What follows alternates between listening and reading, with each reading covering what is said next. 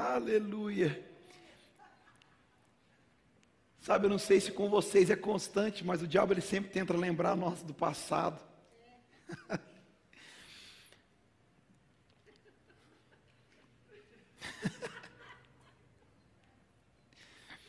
sou nova criatura.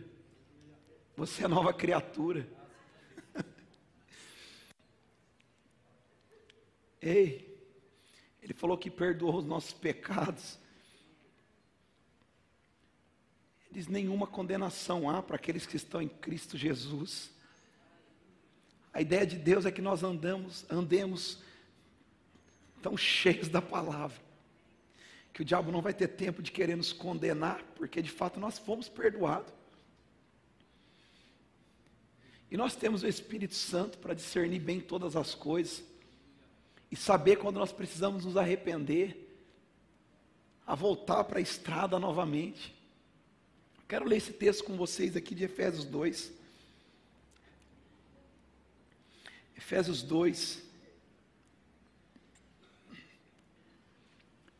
Vocês estavam mortos em suas transgressões e pecados, nos quais costumavam viver quando seguiam o presente ordem deste mundo, e o príncipe do poder do ar, o espírito que agora atua nos que vivem na desobediência. Anteriormente, todos nós também vivíamos entre eles, satisfazendo as vontades da nossa carne, seguindo seus desejos e pensamentos. Como os outros, éramos por natureza merecedores da ira. Todavia, Deus que é rico em misericórdia, pelo grande amor com quem nos amou, deu-nos vida com Cristo. Deu-nos vida com Cristo ele nos deu a sua própria vida. Ele deu a própria vida dele, a vida de Deus habita dentro de nós. Nós estávamos mortos, nós éramos, por natureza, destinados à ira.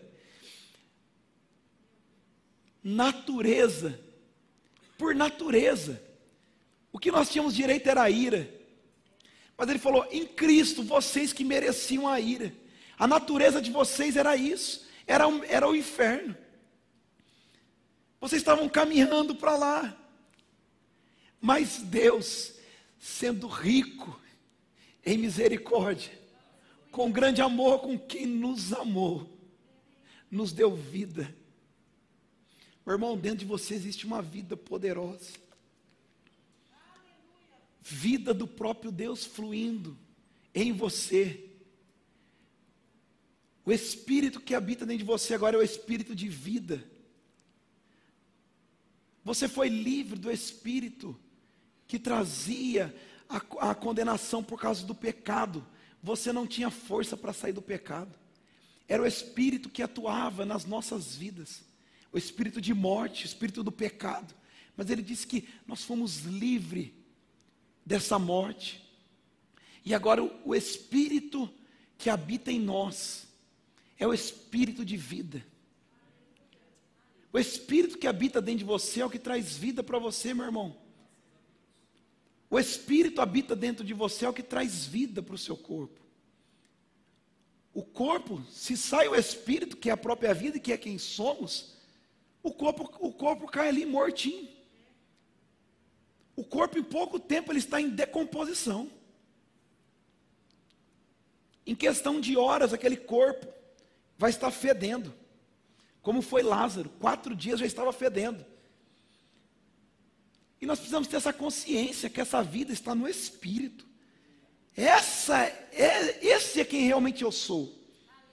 A vida de Deus, ela é o que está habitando dentro do meu espírito, de cada fato quem eu sou. A gente fala meu espírito, né? Mas é eu espírito.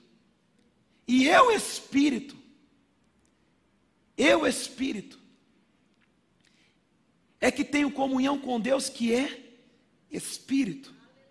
João 4 diz que importa que os verdadeiros adoradores adorem Deus em Espírito e em verdade, porque Deus é Espírito.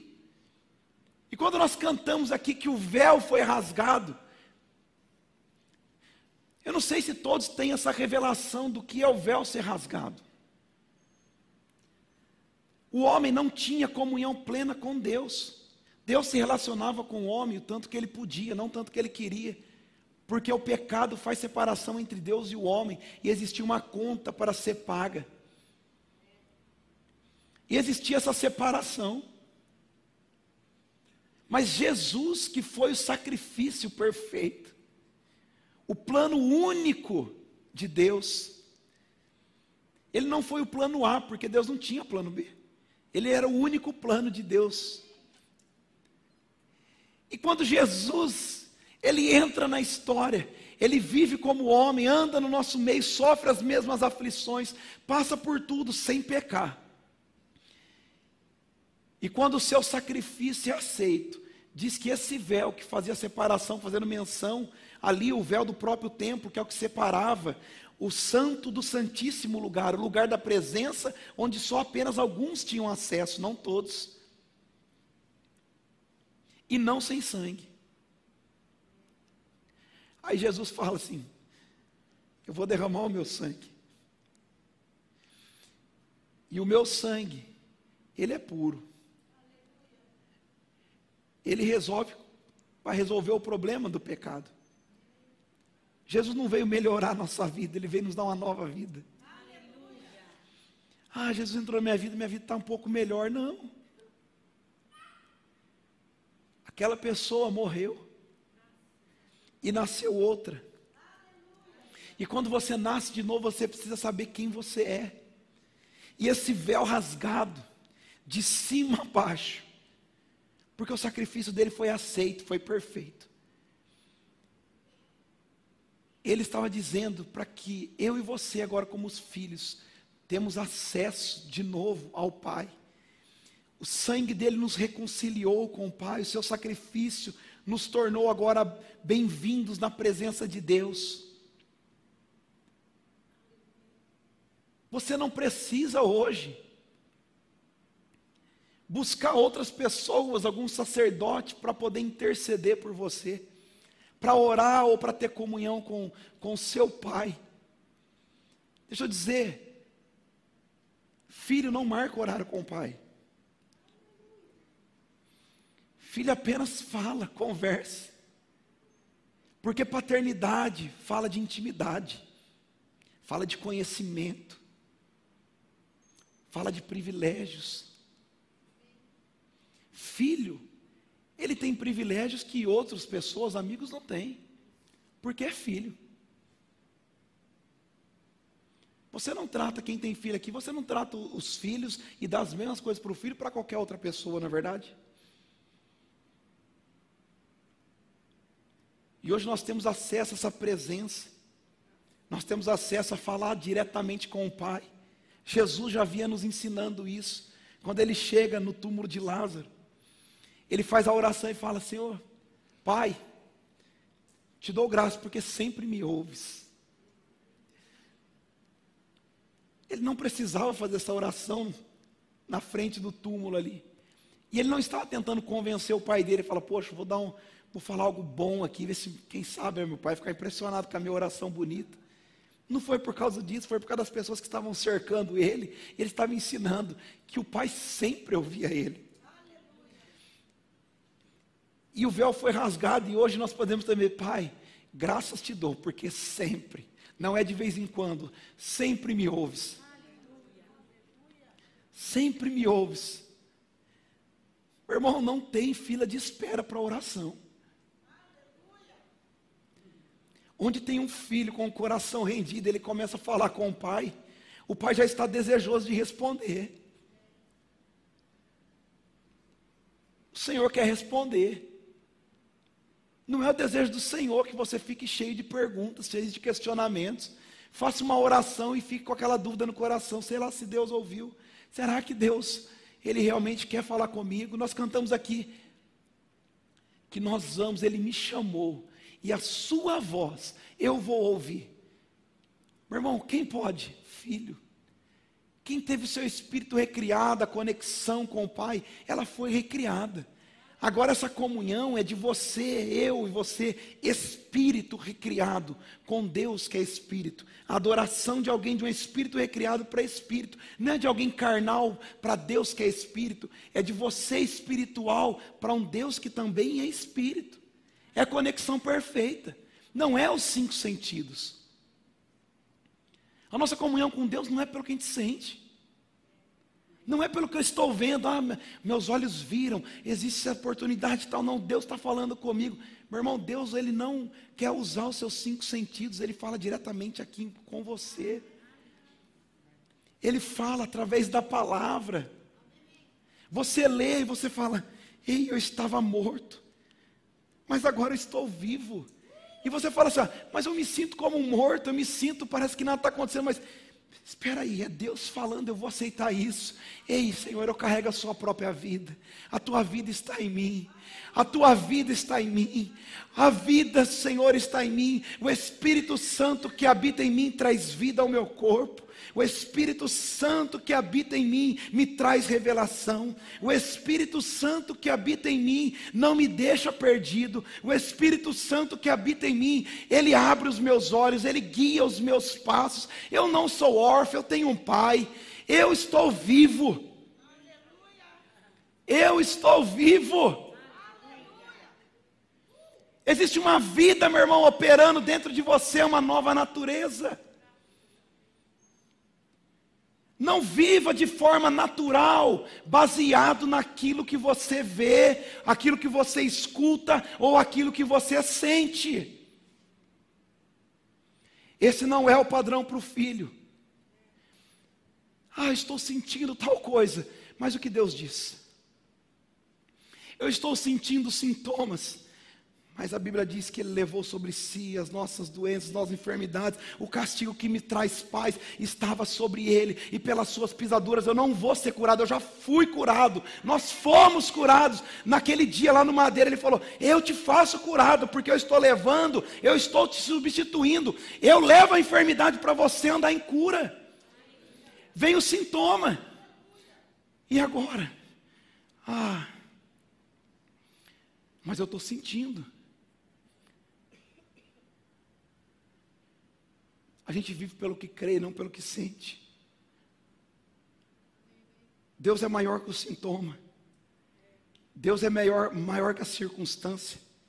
Deus é maior que a notícia. Deus é maior que qualquer dor. Deus é maior do que qualquer frustração.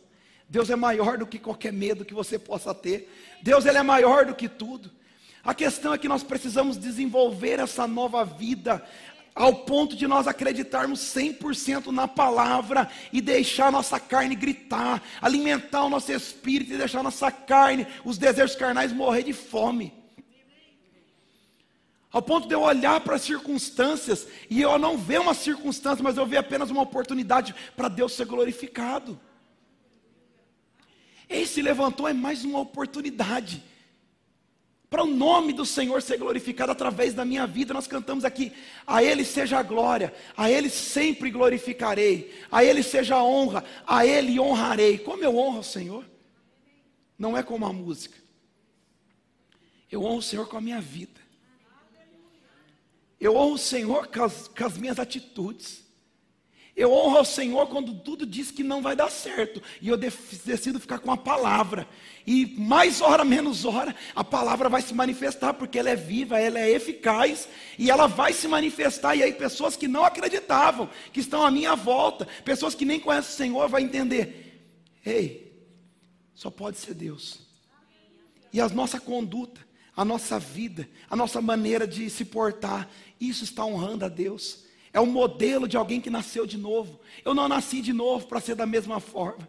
Você não nasceu de novo para ser da mesma forma. O Senhor falou: Ei, eu faço nova todas as coisas. Você nasceu de novo. Eu apaguei o seu passado. Mas a partir de agora existe uma nova maneira de viver. Existe um novo procedimento agora. irmão, fala aí se não é difícil você abandonar hábitos. Hábitos simples, às vezes, de alimentação. Tantos hábitos que nós temos, coisas simples, que nós Vivemos daquele jeito, coisas, maneiras, manias que nós temos. Às vezes, alguns têm umas manias tão estranhas, a hora que acorda, a hora que deita, alguns rituais que se tornaram hábito e precisa ser daquele jeito. Porque isso vai formando no decorrer da nossa vida, vai colocando muitas coisas para dentro. E espiritualmente é a mesma coisa. Nós fomos ensinados a viver pelo que nós vemos.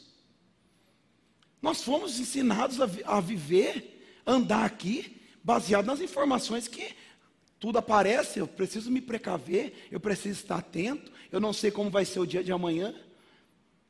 Nós fomos ensinados a reter e não a doar. Nós somos ensinados a, vamos pensar assim, né?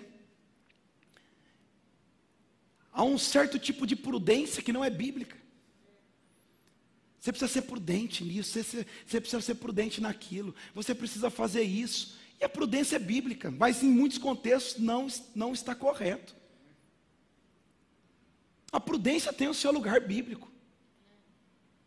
Mas tem muita gente que está usando a prudência para disfarçar o medo. Mas a Bíblia fala que essa nova natureza, nós não temos espírito de medo, mas de ousadia. Então, se é o medo que está tentando me parar, eu não vou pôr a culpa na prudência. Eu vou dizer: espera aí, eu tenho a vida de Deus, essa vida opera em mim, eu não vou ficar escravo do medo, eu não vou ficar escravo de uma circunstância. Não, espera aí, a Bíblia fala de prudência. Mas a Bíblia também fala sobre ousadia em andar na palavra. E muitas vezes a prudência, às vezes é o caminho mais confortável, porque não requer mudança. Mas mudanças é o caminho para o sucesso, propaganda gratuita. E nem adianta fazer propaganda que não tem mais livro, tem que agora nessa segunda edição. Mas é exatamente isso. Se você fizer o que você sempre fez, vai ter o mesmo resultado, mesmo tendo uma vida poderosa habitando dentro de você. O potencial não quer dizer que vai ser desenvolvido. Quanta gente com potencial morre cheio de potencial sem fazer nada? Porque acreditaram em, em sofismas, em ensinamentos, em tantas coisas que o pai e a mãe colocou. Eu sempre falo de um amigo meu que o pai dele falava isso para ele: quem nasceu para tatu vai morrer cavando. E ele acreditava nisso. O que o pai dele estava querendo dizer? Ele falou: para, sonha menos, sonha mais baixo. E na cabeça do pai, ele estava fazendo um bem para o filho, porque na verdade ele não estava querendo que o filho se frustrasse, colocando uma expectativa alta e lá na frente não acontecer, porque provavelmente é o que aconteceu com ele. Muitos sonhos, muitos desejos, muitos planos e nada aconteceu. E ele começa a ensinar o filho: filho, se você nasceu desse jeito, você vai ser assim mesmo. Não adianta, quanto mais você cavar, mais fundo o buraco vai ficar. E aí, uma criança se torna um adolescente, se torna um jovem, começa agora a ter contato com o mundo e ele vai agora para um ambiente é, no mundo, nas escolas, nas universidades, acreditando que exatamente ele é aquilo, ou que ele não tem capacidade, ou que alguns lugares são apenas para quem tem muito dinheiro. Porque foi ensinado isso para ele, aí, filho, você não pode esse tipo de coisa para quem tem muito dinheiro, você não tem. E são muitas coisas que vão sendo colocadas dentro de nós. E às vezes nós replicamos nos nossos filhos, porque a gente acha que é o melhor. Eu sei que ninguém faz isso por mal. A gente faz na consciência, às vezes, de querer proteger, de não querer frustrar. Mas, meu irmão, esse é o grande desafio que nós recebemos dessa, dessa nova vida: se despir do velho homem,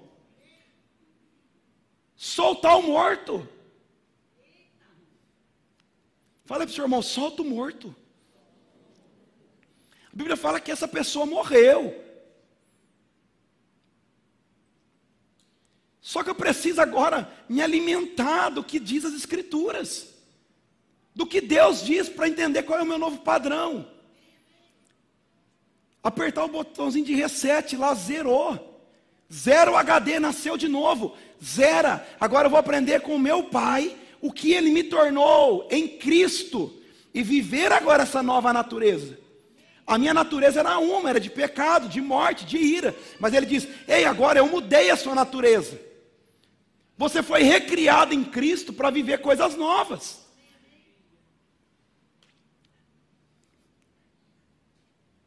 Naturalmente. Naturalmente, Rejane é de natural de onde? Natal, Rio Grande do Norte. Naturalmente, ela tem essa identidade de Natal, Rio Grande do Norte. Espiritualmente, a Bíblia diz que quando ela nasceu de novo, ela é natural do inferno. E a Bíblia fala assim: agora você, vou te dar uma nova identidade, cidadã do céu.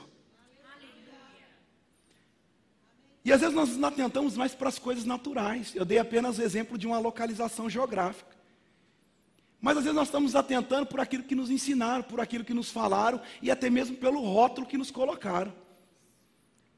Você não é capaz, você não pode, isso não é para você, sonha mais baixo. Ei, essa unção, você não pode fluir nisso. Os dons não são para você, você não pode fazer isso. Quem é você para falar de Deus para alguém? E muitas coisas que vão colocando dentro de nós, a gente vai ficando acomodado. A gente vai acreditando naquelas mentiras, a gente vai acreditando em tudo aquilo, e aquela vida de Deus que é para ser desenvolvida dentro de nós, que nós já temos dentro de nós, mas ela precisa ser desenvolvida, ela fica parada, ela fica infrutífera, ela fica ali em stand-by. E recebemos Jesus, temos acesso ao céu, mas não é só isso, não que o céu seja pouco. Por que não só isso? Porque essa vida que nós recebemos de Deus, deixa eu dizer para você, ela é mais contagiante do que qualquer vírus. Ela é mais contagiante do que qualquer doença. Essa vida de Deus, quando ela começa de fato transbordar através de nós, as pessoas que estão do lado, elas são contaminadas, no bom sentido, se até que tem, mas elas são influenciadas pela vida de Deus, meu irmão. Aonde você está, precisa ter uma atmosfera diferente. Aonde você está, a vida de Deus precisa fluir através de você. Aonde você está, isso precisa extravasar, porque o mundo ele está perdido. As notícias são ruins e só vão piorar. Mas Deus ele não te salvou, já te levou para o céu imediatamente, por quê? Porque tem coisas para fazermos aqui.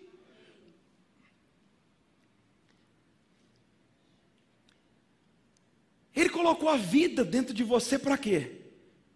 Ah, para mim escrever textos bonitos e dizer a vida de Deus habita em mim, é claro que não. Deus ele é um Deus de propósito. Tudo que Ele nos deu, todas as ferramentas. Deixa eu beber água aqui que está secando.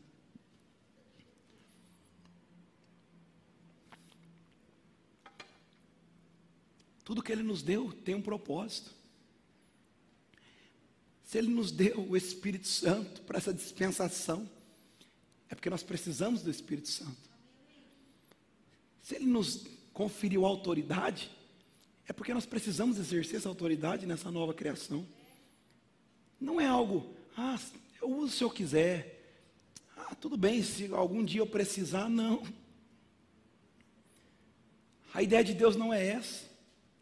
A ideia de Deus é que você manifeste essa vida todos os dias. Que isso saia, extravase de você. Extravase de você. E banhe outras pessoas. Acho que banhar ficou melhor do que contaminar, né?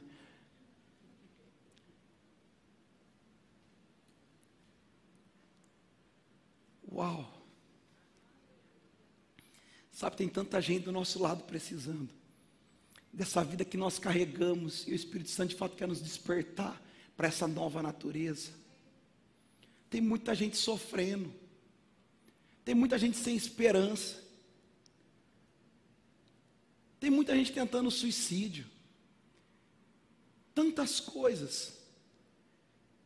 E nós somos a igreja, nós somos a resposta. Nós somos a resposta para esse tempo, para essa dispensação. Eu preciso me comprometer com a minha mudança. Eu preciso me comprometer com aquilo que Deus está me confiando. Eu preciso me comprometer, eu tenho isso muito forte dentro de mim, porque não se trata só de mim. Existem pessoas que precisam de mim. Tem pessoas que precisam de você. Você precisa estar forte, você precisa estar convicto. Você precisa entender que você é um agente de cura. Você precisa entender a sua filiação em Deus. Porque você vai entendendo essas coisas, você vai, vai atraindo mais pessoas, você vai colocando isso para fora e pessoas vão sendo alcançadas através de cura, através de palavras, são animadas através de você. E talvez você seja a última esperança de muitas pessoas. Eu sempre falo para os jovens: tem pessoas que vocês vão se encontrar com elas que eu nunca vou conhecer. Não convide apenas elas para vir para o culto, isso é maravilhoso. Mas se enquanto ela não veio ainda para um culto, faça o culto para ela onde você estiver. Manifeste a vida de Deus ali, você está cheio da vida de Deus. Manifeste ali a vida de Deus.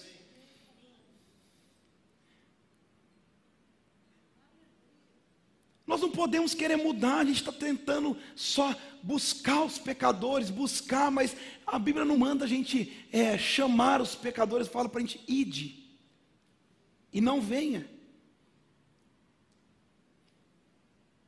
A gente está esperando que alguma coisa aconteça quando um pecador entrar na igreja, é claro que vai acontecer.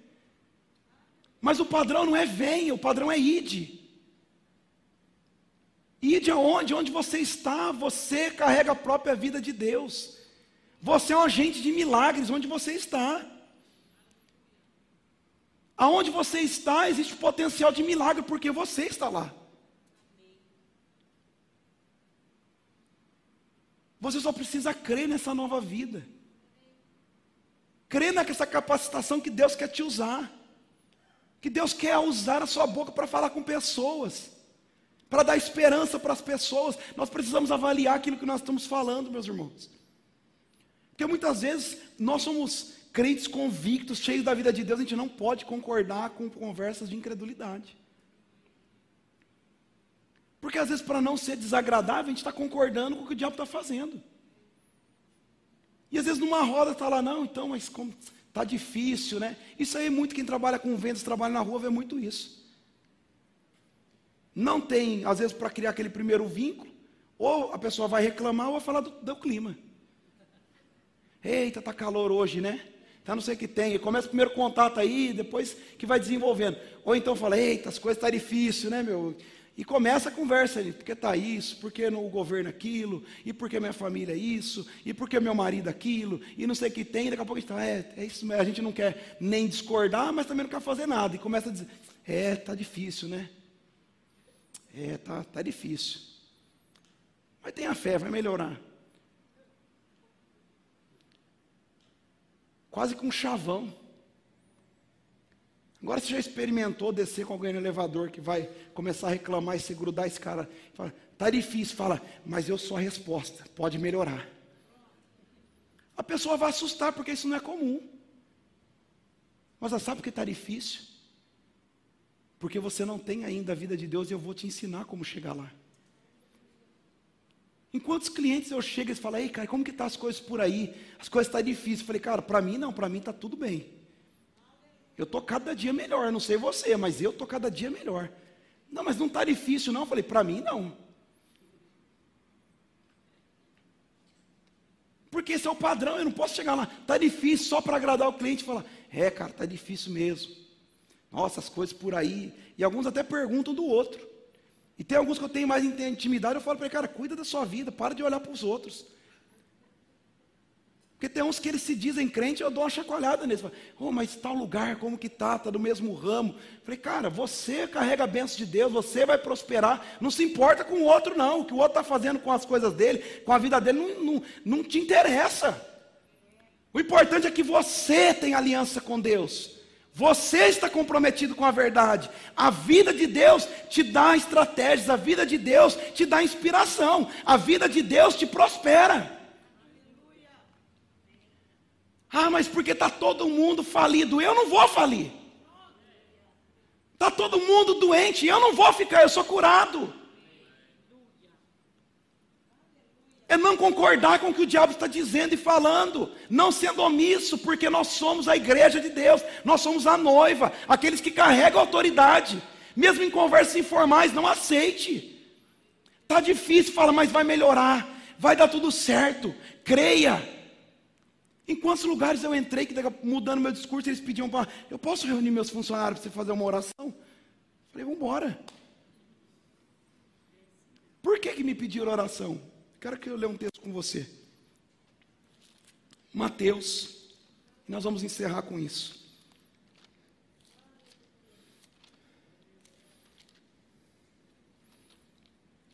Mateus 5.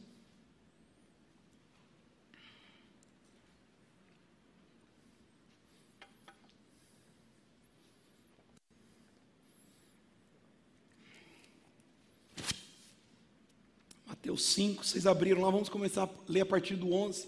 Aqui Jesus começa a chamar os primeiros discípulos no capítulo 5. Aí Jesus começa a ensinar, começa a curar. Aí no começo do 5 ele vem falando sobre as bem-aventuranças e no 11 ele começa dizendo assim: Bem-aventurados serão vocês quando por minha causa os, os insultarem, ou perseguindo, levando todo tipo de calúnia contra vocês. Alegrem-se e regozijem-se, porque grande é a sua recompensa nos céus, pois da mesma forma perseguiram os profetas que viveram antes de vocês. Vamos continuar. 13. Vocês são sal da terra. Mas se o sal perder o sabor, como restaurá-lo? Não servirá para nada, exceto para ser jogado fora e pisado pelos homens. Vocês são luz do mundo. Não se pode esconder uma cidade construída sobre um monte, e também ninguém acende uma candeia e a coloca debaixo de uma vasilha. Ao contrário, coloca-os no lugar apropriado, e assim ilumina todos os que estão na casa. Assim brilhe a luz de vocês diante dos homens, para que vejam as suas obras e glorifiquem ao Pai de vocês que está nos céus. que coisa maravilhosa. Jesus ele já vem preparando os próprios discípulos. Falou: Cara, eles vão te perseguir, eles vão caluniar vocês, eles vão falar mal de vocês. Mas fique tão tranquilo, quando tiver tudo acontecendo, regozijem-se, alegrem-se. Ele falando para os discípulos: já fizeram isso antes. Com os profetas fizeram as mesmas coisas, caluniaram eles, perseguiram eles também. E vai ser, ser, ser assim comigo com você. E aí Jesus ele vem dando um pouco da nossa identidade. Ele não diz que eu tenho luz, ele diz que eu sou a luz. Ter é uma coisa, ser é outra. Você pode ter um carro, mas você não é um carro. Ele não fala que você tem luz, ele fala: Vós sois a luz do mundo. Vós sois o sal da terra. E ele fala de um propósito: o sal serve para salgar. Se o sal não serve para salgar, não serve para mais nada. E ele também fala sobre a luz, que você não pega a luz e vai escondê-la no lugar porque ela perdeu a função. Se a luz é para clarear, é para trazer revelação, é para abrir os olhos, para ficar tudo claro. Se eu acendo uma luz e escondo ela debaixo da cama,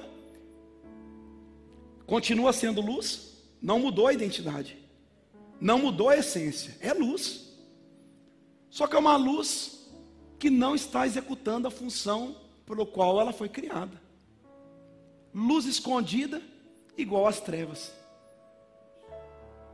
E ele diz: Mas quando você coloca essa luz para brilhar em um lugar alto, todos na casa são iluminados.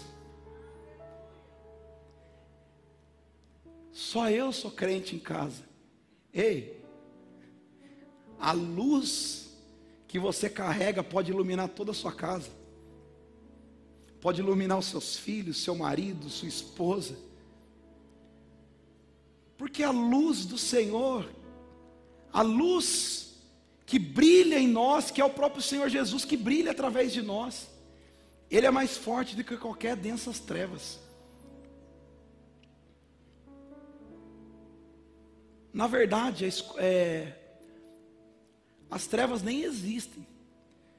Na verdade, as trevas é a ausência de luz. Onde existe trevas, existe uma oportunidade para a gente brilhar. Existe uma oportunidade para eu iluminar, para que pessoas possam ver mais claramente o quão elas estão vivendo em trevas. Você é luz, você é sal.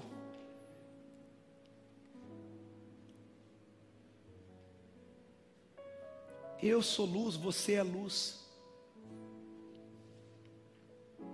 Essa é a nossa identidade. Você não está na igreja para ser abençoado. Nós já fomos abençoados com toda sorte de bênção. Eu só venho à igreja que adorar o Senhor, prestar meu culto a Ele e receber mais ferramentas para que eu brilhe cada dia mais até ser dia perfeito. É o que eu digo, meu irmão. Num ambiente de igreja, é fácil brilhar. E você deve brilhar mesmo. Em um culto. E como eu brilho? Vivendo a essência de quem Deus é. Vivendo a palavra, eu estou brilhando. Mas sabe, quando estamos todos juntos, vira como se fosse um holofote de estádio. Que ilumina mais longe. Que é, isso é, é ampliado. Mas eu vou dizer, uma pequena lanterna de celular, em meio a uma escuridão, faz muita diferença.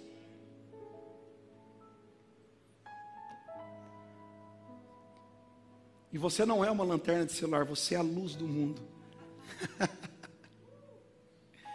a luz do mundo.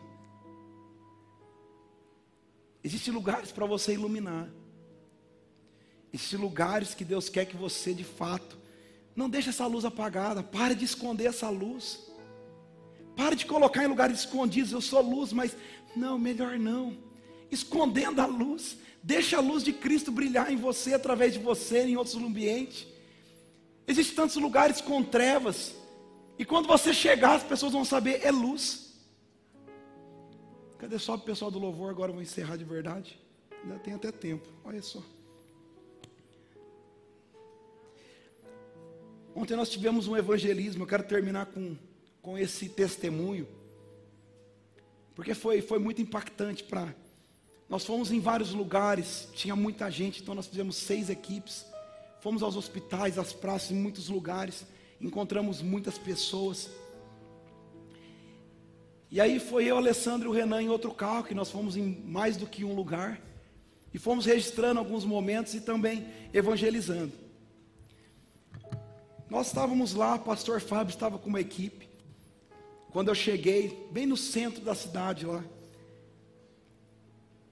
E eles estavam ali explicando algumas coisas para aqueles jovens, porque algumas coisas tinham dado certas, outras nem tanto.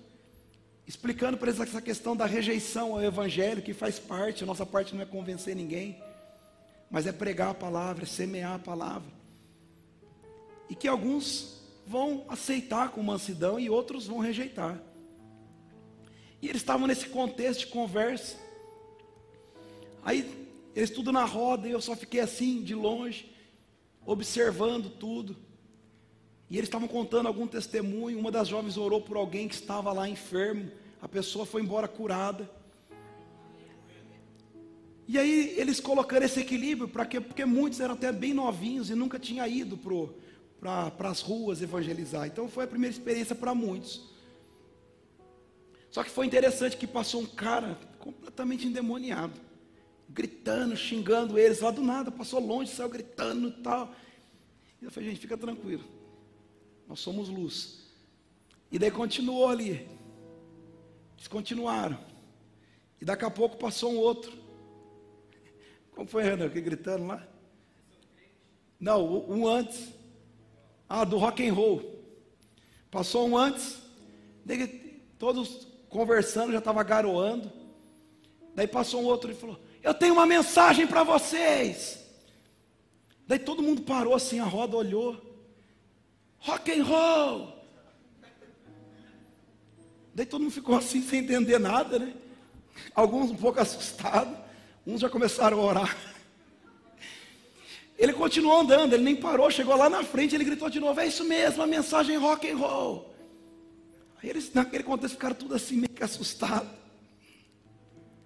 Aí o pastor começou a continuar conversando com eles ali. Daqui a pouco aparece um cara lá de longe.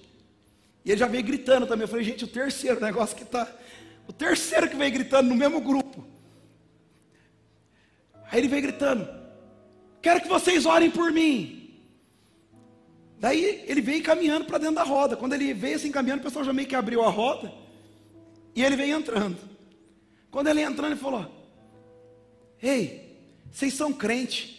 Ora por mim, eu preciso de oração. Eu creio em oração de crente. Foi mais ou menos isso que ele falou, né? Na hora me veio aquela inspiração, eu falei para ele: Quem te disse que a gente é crente? Quem te falou que a gente é crente? Ele olhou assim para mim e falou: De longe eu vejo vocês estão brilhando. Olha aqui, ele falava, para os jovens: Olha esses jovens aqui, eles brilham. É claro que vocês são crente. Meu irmão, nem que for uma fagulhinha, ela é vista em densas trevas. Ah, mas eu não sei falar ainda. Meu irmão, fale aquilo que você sabe. Manifeste aquilo que já está dentro de você. Se comprometa com o evangelho de verdade. Seja constante naquilo que o Senhor te mandou fazer. A ideia de Deus é constância, não é velocidade. Muitos pegam palavras e falam, e até fala, aceleração, aceleração. Amém. Se Deus quiser, Ele pode acelerar coisas, Ele pode fazer coisas mais em menos tempo, Ele pode fazer isso. Mas a ideia de Deus não é que nós aceleremos coisas, mas se Deus desejar e for o plano dele, Ele vai acelerar coisas. A ideia de Deus para nós é que nós tenhamos constância, não velocidade. Porque existe uma carreira. Se você pegar uma carreira de uma corrida de 10 km, e você sair correndo como um velocista de 100 metros rasos, já era, não vai completar a carreira. Agora a constância vai te levar para o destino. Você saber o que é certo, agarrar aquilo que é certo, e falar assim: ah, essas são as verdades ao meu respeito. Eu vou mudar todo dia, nem que for pouco, mas todo dia eu vou provocar mudanças em mim. Eu vou crer mais em quem Deus disse que eu sou em Cristo. Isso eu não, eu não tenho convicção sobre isso. Amém, meu irmão? Seja sincero diante de Deus. Fala, Senhor, eu não me vejo como mais do que vencedor, eu nem me vejo como filho, eu não me vejo com essa autoridade, eu não me vejo capaz. Mas eu falo, Senhor, eu vou me apegar à Sua palavra, eu vou mudar todos os dias, eu vou ser constante para o Senhor, eu vou ser constante na minha oração, eu vou ser constante na minha busca, eu vou ser intenso e constante naquilo que o Senhor está me dizendo. E as coisas começam a acontecer. A constância. A constância vai te revelar a vida de Deus. A constância vai fazer de você alguém completamente diferente daquilo que você imaginou que você era. Porque a Bíblia é como um espelho para você. Você precisa olhar nele todos os dias para saber se você está bem. Você olha para o espelho da palavra e você diz: Ei, eu preciso me ajustar um pouquinho aqui. Eu preciso tal. Vocês estão entendendo o que eu estou dizendo, né? Eu preciso porque a Bíblia é um espelho que ele não vai te mostrar aqui, ó, por fora. Ele te mostra por dentro. E ele começa a dizer: Ei, deixa a água da palavra te lavar aqui porque está feio. Deixa que a água da palavra te lave e você comece a se ver nesse espelho que é perfeito. E essa constância de mudança, essa constância na busca, vai te fazendo caminhar todos os dias em rumo àquilo que Deus já planejou para você ser. E em pouco tempo, meu irmão, se você tiver essa constância, você não vai conhecer aquele velho que vivia. Você nem vai olhar para trás e falar: Não acredito que eu era essa pessoa. Eu não acredito que eu pensava desse jeito. Mas é possível mas renovando a mente, aceitando aquilo que Deus diz. Aceite aquilo que Deus falou que te fez. Quando você faz isso, você está dando oportunidade para que o Espírito Santo te mostre coisas que nem você sabe. Mas você começa a se olhar, o Espírito Santo começa a te mostrar. E você fala: já aconteceu isso com alguém aqui? Você está tão certo, tão convicto de uma coisa, e Deus te mostrou na palavra que você estava sinceramente errado. Já aconteceu com alguém? Porque isso é comum. Isso é comum. Porque aqui está a nova forma de viver. Aquilo que nos passaram quando nós estávamos mortos nos nossos próprios pecados e delitos, aquela vida não serve para viver a nova vida de alguém justificado e perdoado. Os padrões são outros. A maneira de ouvir Deus, a maneira de ter comunhão, a maneira de falar, a maneira de se portar é completamente outra. Amém.